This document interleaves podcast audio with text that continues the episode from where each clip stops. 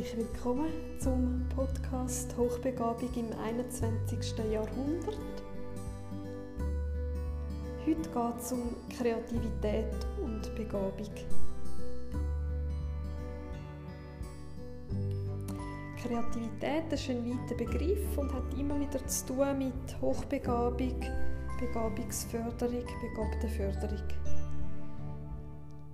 Die Intelligenz ist so das eine, was es braucht für eine Hochbegabung und dazu kommen Motivation und Kreativität. Und diese drei Bereiche, die, das sind so wie Schlüsselkompetenzen, die dann eben zu einer Hochbegabung oder zu einer Begabung führen.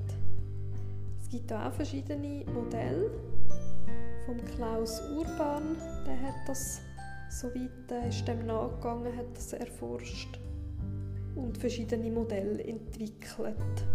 Es sind dreidimensionale oder mehrdimensionale Modelle, wo Kreativität eine entscheidende Rolle spielt. Es ist natürlich nicht nur Kreativität, Motivation und Intelligenz, was es braucht für eine Hochbegabung. Es braucht natürlich noch viel mehr. Und es kommt auch immer darauf an, wie die Umwelt, die Gesellschaft, wie die gerade so sind und ob die Erfindung oder das, was kreativ er, erbracht wird, dass das dann in der Gesellschaft auch anerkannt ist. Also Kreativität ist auch immer in Beziehung auf die Umwelt und die Gesellschaft.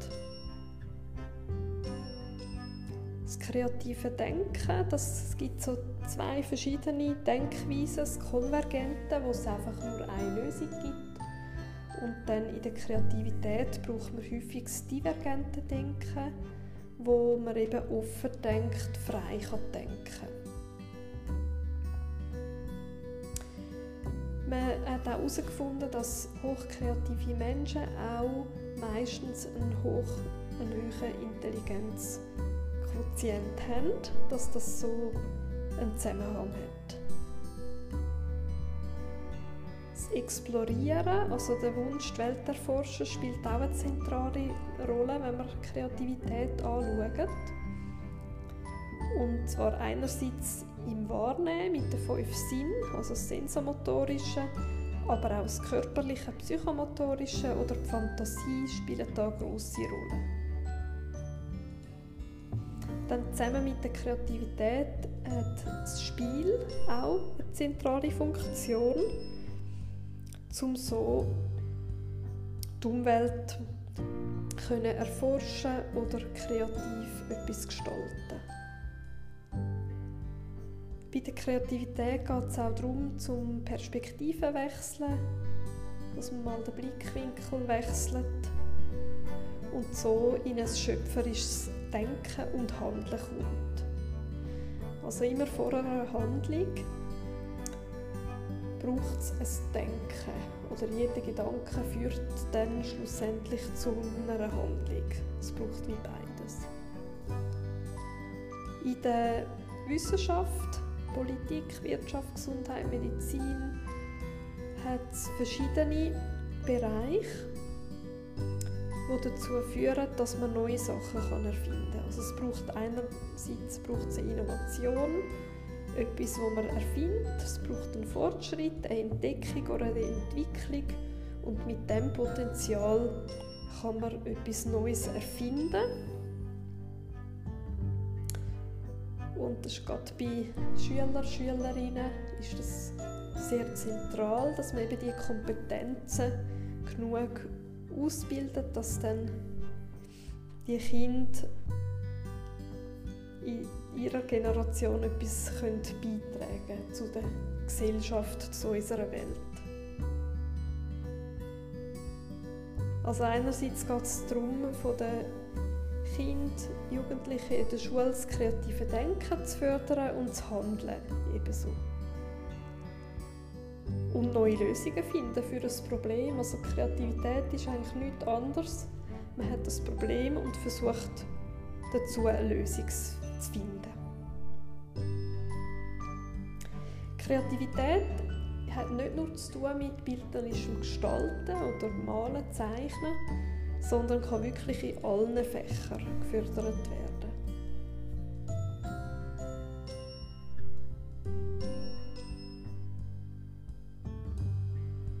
Wenn jemand möchte Kreativität ausbauen, besser werden, ich denke, da geht es einfach darum, dass man Learning by Doing, das Machen immer wieder, Lösungen suchen zu einem Problem und dranbleiben auch. Über mehrere Wochen oder Monate etwas dranbleiben und das auch umsetzen dann. Das kreative Handeln fördern kann man mit verschiedenen Aspekten. Kreativitätsförderung ist immer wieder mal wird die untersucht und erforscht.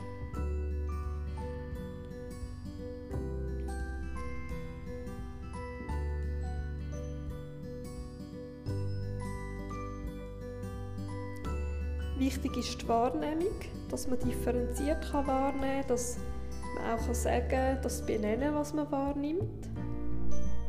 Beim Lernen werden verschiedene Kanäle angesprochen, dass man diese verschiedenen Lernkanäle kann variieren kann.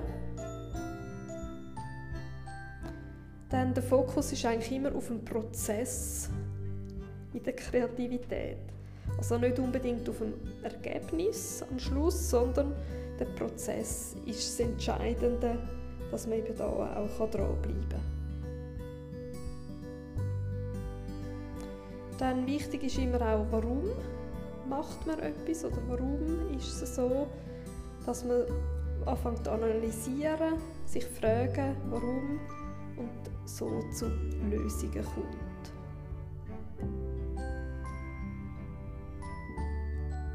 Die Frage ist auch immer, braucht es eine Bewertung oder nicht bei kreativen Aufgaben?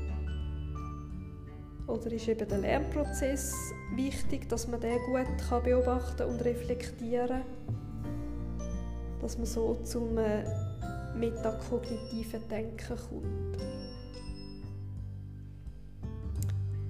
Die Schule ist ein Ort, wo die Kinder miteinander leben können. Und es ist auch immer lässig, wenn Kinder viel lernen, auch mit viel Freude oder Abenteuer und es hat sicher immer Überraschungen, die dazukommen. Dass man nicht alles kann planen in dem Sinn, gerade im kreativen Schaffen, dass man da ein bisschen offen bleibt.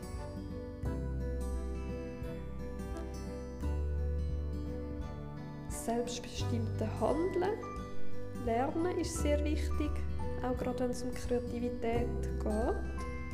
Und das Lernen, das Schaffen, das Arbeiten ohne Zeitdruck.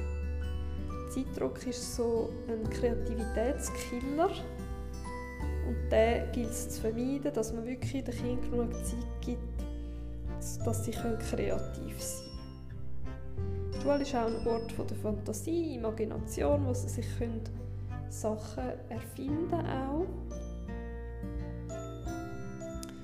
Und spielerisch experimentieren.